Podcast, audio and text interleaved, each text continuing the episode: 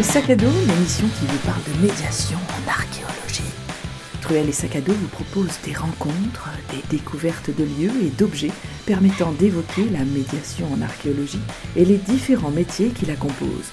Quel est le véritable rôle de la médiation en archéologie et quels sont les outils pour la mener à bien? Nous tenterons de vous révéler tous ces secrets.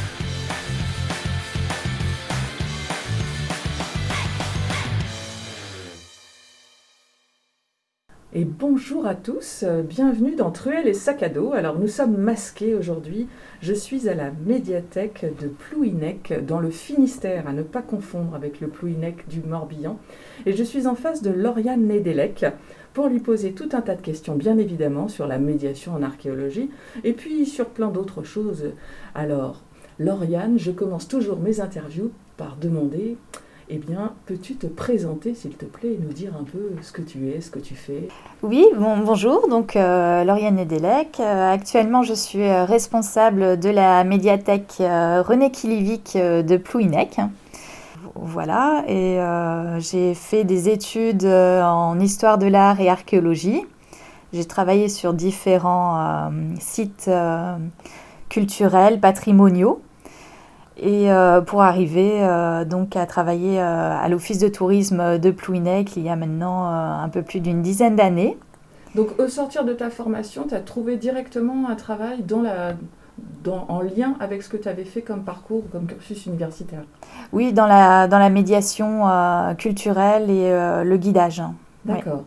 Et sur ta formation, est-ce que tu avais vraiment pris cette, euh, ce démarrage-là, je dirais, suite à ton baccalauréat, tu as tout de suite été dans une formation plus euh, histoire, euh, histoire de l'art ou Alors mon bac a rien à voir, j'ai fait, j'ai fait STT, comptabilité, gestion. C'est bien avoir le, recul parce que ça permet aussi de se dire, je suis pas obligée d'être formée dans, la, dans, dans cette matière-là pour arriver à, D'accord. Donc euh, rien à voir, mais je voulais vraiment faire histoire de l'art et archéologie euh, pour faire aussi des fouilles euh, en archéologie. Et tu as eu le déclic à quel moment justement d'être plus sur cette, cette filière-là?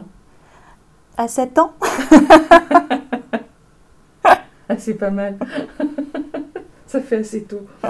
Et alors, mais alors, mais du coup, pourquoi, euh, pourquoi la comptabilité et pas forcément. Euh, peut-être que tu faisais des fouilles à côté, en parallèle, euh, ou que tu étais curieuse de ça avant, quoi ou... non, je suis allée vers, vers ce, ce bac-là et ça m'a appris aussi beaucoup de choses qui sont, utiles. qui sont utiles. voilà. Puis souvent, c'est les filières où les parents nous disent là, au moins, tu auras un métier. Parce qu'en même temps, l'histoire de l'art, ça peut paraître euh, un peu, un peu vaste et nébuleux et il n'y a pas de travail dans ce monde-là. D'accord. Donc, arrivé au centre d'interprétation, euh, alors l'office de tourisme d'abord. Oui. Et, euh, et, donc, par la suite, le centre d'interprétation, est-ce que tu peux justement évoquer ce lieu-là?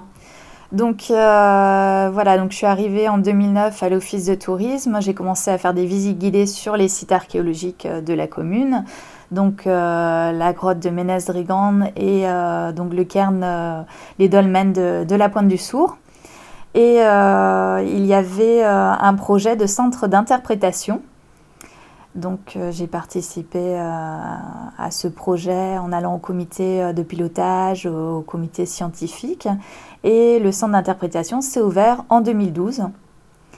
Et donc voilà. Dans les personnes, moi j'ai souvenir hein, euh, d'avoir suivi ça de loin euh, depuis le centre Bretagne.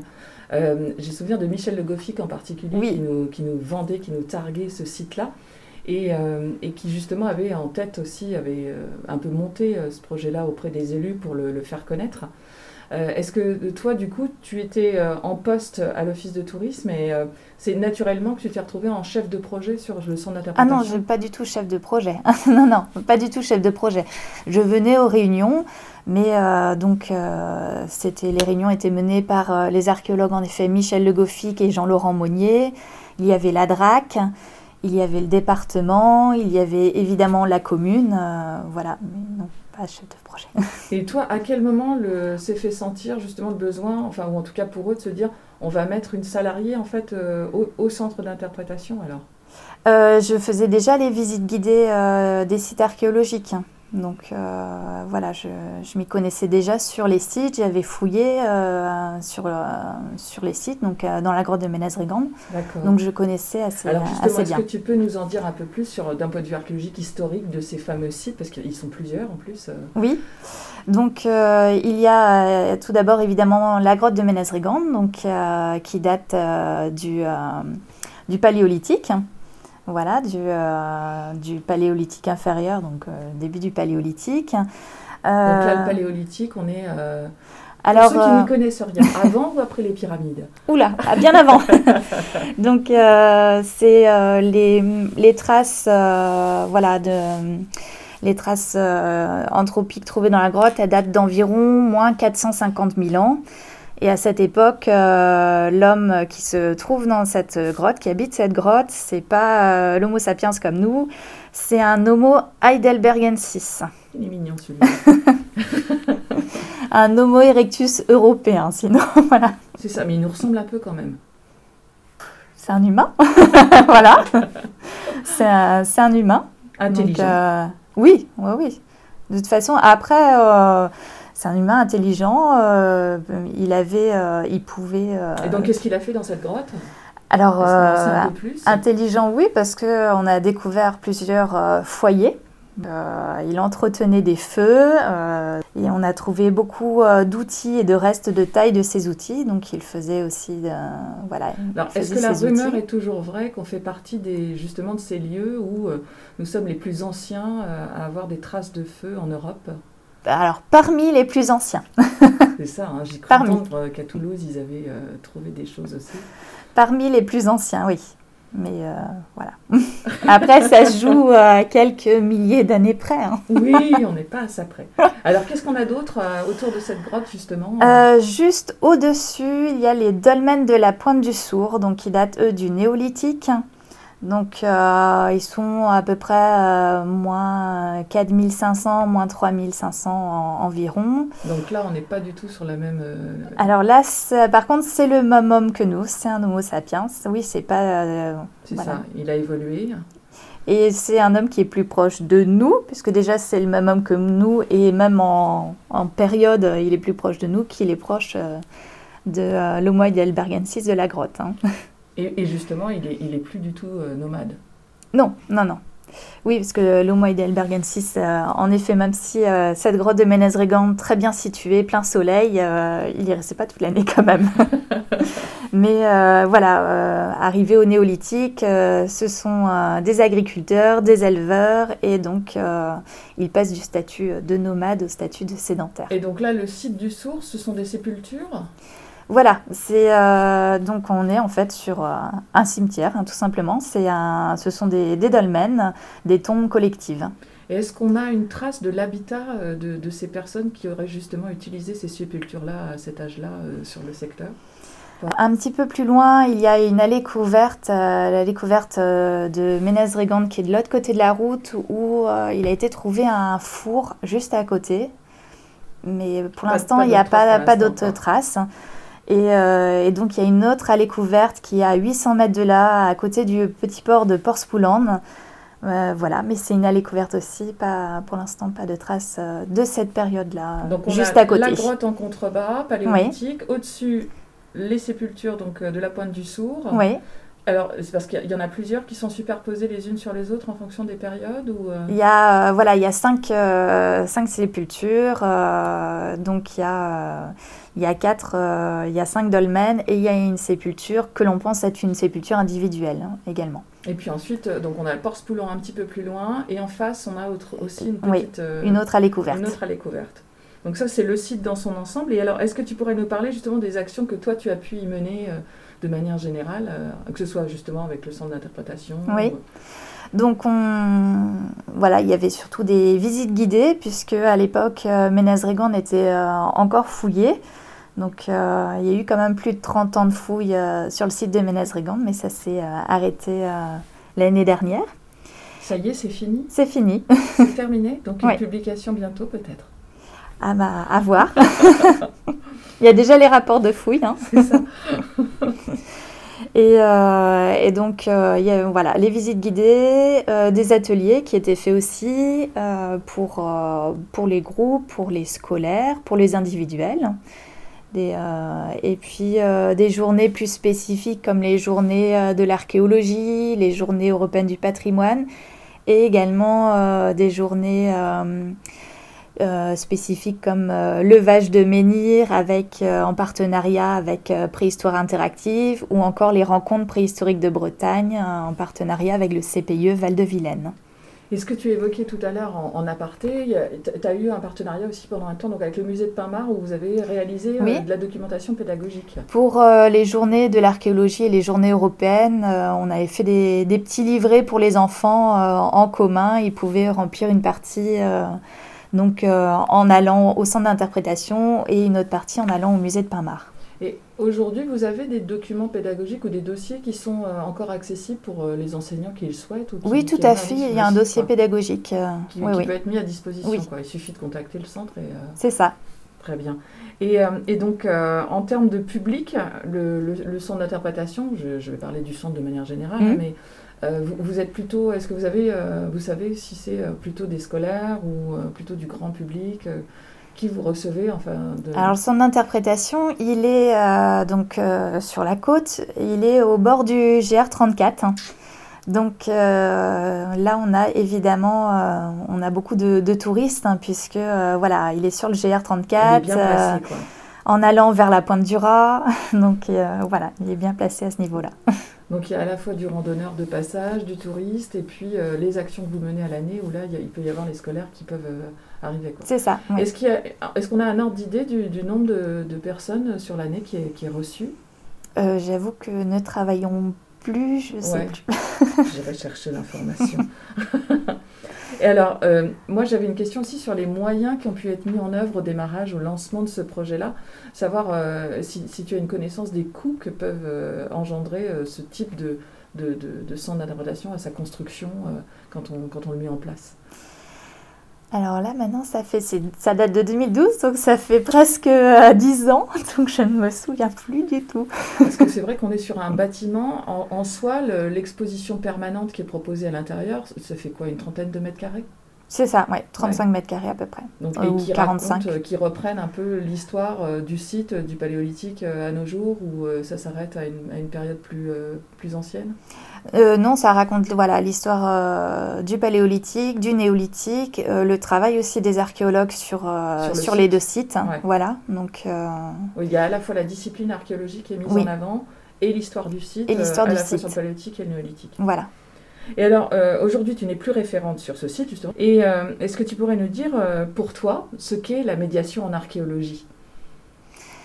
Alors, vaste sujet. oui, c'est ça. bah, euh, de toute façon, la médiation, c'est essayer de faire passer des, euh, des données, euh, qu'elles soient scientifiques ou culturelles, aux différents publics et de façon, de façon oui, est-ce que ludique, sympathique, que chacun puisse comprendre et qu'ils trouvent plaisir les aussi à faire découvrir ce genre de lieu, quoi. Qu'ils aient plaisir à, à, découvrir. Et en quoi ce type d'action, justement, euh, ça te semble important que ce soit mené à Plouinec Que ce soit d'un point de vue, alors là je suis sur la médiation en archéologie, mais là maintenant tu travailles aussi avec la médiathèque, donc d'un point de vue culturel euh, aussi. Est-ce que, est que toi, il te paraît essentiel que, euh, que ce type d'action soit mené, oui, sur ce type de commune, comme on peut le voir un peu partout?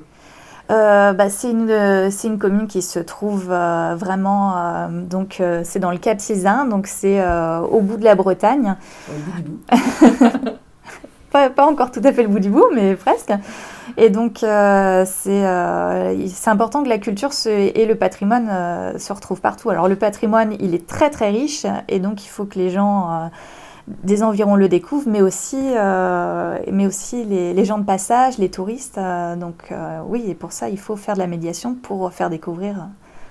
il y a peut-être aussi un besoin économique ou de, faire connaître le, lieu pour que les gens viennent s'installer aussi, peut-être puissent profiter des richesses locales d'un point de vue culturel? Bonne question. Alors, dernièrement, alors du coup, je parlais du musée de Pinmar tout à l'heure et des partenariats que vous avez pu euh, mener ensemble. Et, euh, et donc ça, c'est vrai que c'est quelque chose que tu me disais euh, en, en, aparté aussi, que tu n'avais pas forcément cette notion de connaissance aujourd'hui de l'impact qu'avait pu avoir la fermeture du musée par rapport à Plouinec. Mm. Mais, mais peut-être que c'est aussi un, un, lien qui aurait, pu, qui aurait pu être mené, en tout cas, entre le centre d'interprétation et le musée de, mettre une médiation commune en place sur les deux communautés de communes, parce qu'on est bien sur deux, deux secteurs politiques euh, différents, j'ai envie de dire. Et, euh, et donc l'histoire de la, connaissance archéologique euh, du lieu et sur le futur développement, est-ce que toi tu as, tu as quelques informations, même si tu es assez éloigné par rapport à, à, ce qui est mené aujourd'hui sur la communauté de communes? Est-ce qu'ils ont une volonté de, développer autre chose ou de, faire venir davantage de public? Alors là, le centre d'interprétation, c'est communal, hein, c'est pas, euh, c'est pas, pas intercommunal. Voilà. Et donc la commune, elle, euh, toute seule, peut-être qu'elle n'a pas forcément non plus, souvent c'est ce qu'on voit, il n'y a pas forcément les moyens non plus sur ce type d'édifice, quoi, de, lancer des choses un peu plus euh, importantes. Alors pour, pour l'instant, c'est vrai que ça a été compliqué cette année de faire des choses au, niveau, au niveau du centre, donc à voir pour, pour les années à venir euh, en fonction de l'évolution aussi de l'état actuel. Est-ce que d'après toi, la commune a conscience quand même de l'intérêt que ça pourrait avoir Oui. Et, euh, une autre question, donc je parlais de la publication, donc ça, même chose, il n'y a toujours pas d'écho sur le fait qu'il pourrait y avoir une publication à venir sur le centre d'interprétation suite aux fouilles qui ont été réalisées Alors il y, a une, euh, il y a un petit livret qui avait été réalisé pour le grand public, hein, qui est vendu au centre d'interprétation. Parce que les fouilles ont duré pendant combien de temps, tu as dit? Alors, euh, Ménez-Regan, euh, les premiers sondages, ils datent de 88 et les fouilles 91. Donc de 91 jusqu'à l'année dernière. Oui. Ouais, ça commence à faire. Euh, et, donc, il y a eu un petit livret, et sinon, il y a les rapports de fouilles. Il y a les rapports de fouilles, oui. Et il n'y a pas eu du tout d'ouvrage euh, sur aucun des sites euh, qui soit sorti, même avec. Pour l'instant, non, mais peut-être. c'est ça, parce qu'il aurait pu y avoir une association locale aussi qui, qui travaille sur la protection du patrimoine et qui aurait voulu informer les gens sur l'histoire de ces lieux, quoi. Et euh, en tant que responsable de la médiathèque, est-ce que tu mets en place, toi, des actions euh, de médiation, justement, en archéologie, euh, sous forme d'exposition? J'ai vu qu'à la médiathèque de Comana, ils avaient mis en place l'expo Tip Top de l'INRAP. Est-ce que toi, tu as cette volonté-là de, de, faire ce lien à nouveau, même si tu es maintenant plus... Mais justement, au mois de mai-juin, on avait également une exposition de l'INRAP, l'exposition Archéochrono voilà, qui était exposé euh, dans, au sein de la médiathèque. Donc euh, les enfants, le, les, euh, les classes sont venus voir cette exposition archéochrono. Et, et toi, tu as envie aussi de développer ça quand même, de continuer un peu sur ce volet-là, ou de peut-être faire un, je sais pas, un, volet sur des ouvrages qui seraient consacrés plus à l'archéologie on, a fond, on a un, petit fond sur l'archéologie en Bretagne dans la médiathèque auquel toi tu, tenais à. Enfin, c'est toi qui as insisté aussi peut-être pour le mettre en place C'était une. Euh, non, c'était une, une, volonté, euh, une volonté euh, politique des, des, précédents élus. Ça rassure. Voilà, et donc, et donc oui, on a, on a un fonds en archéologie. Et euh, alors, une dernière question. Est-ce que tu aurais donc une personne ou un lieu à nous citer qui serait pour toi un exemple de ce qu'il euh, qu'il faut faire justement en médiation de l'archéologie? Alors, j'ai mis en Bretagne ou ailleurs, parce que parfois on a des exemples ailleurs. Ah, ben chic, alors on en veut plein. On en veut plein. J'en ai plein. Donc, euh, il y a le CPE Val de Vilaine, hein, avec qui. C'est ça, que j'ai rencontré dernièrement. Voilà, j'ai beaucoup, on a beaucoup travaillé et, et, le centre d'interprétation travaille encore donc Aurore Leroux et le CPU Val-de-Vilaine. Il y a aussi à Monteneuf, euh, également, euh, pas trop loin du CPU Val-de-Vilaine, où aussi euh, ils font des choses vraiment sympathiques. Il y a l'entreprise de Philippe Guionnet, Préhistoire Interactive, qui, qui intervient, voilà, c'est ça, qui intervient dans, dans, beaucoup de lieux. Alors après, d'autres, si on veut parler d'autres périodes, il y a par exemple Vorgium aussi, qui n'est qui est pas trop loin de chez nous non plus. voilà. Carrément. Ouais, ouais.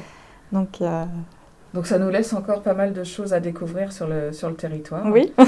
Euh, on espère en tout cas qu'ici, euh, sur Plouinec, des, des, choses, enfin des actions vont encore être menées en termes de médiation en archéologie. Oui. Et puis bah, nous, de toute façon, on se retrouve donc tous les 15 jours le mercredi à 10h sur Radio Évasion. Et donc bah, merci Lauriane de nous avoir reçus dans cette jolie médiathèque. Oui, merci. Merci à toi. À bientôt. Au revoir. Pour revenir sur un peu tout ce que nous avons pu nous raconter avec Lauriane, le fameux Homo heidelbergensis est plus connu en France sous le nom de l'homme de Totavel, découvert dans les Pyrénées-Orientales en 1965.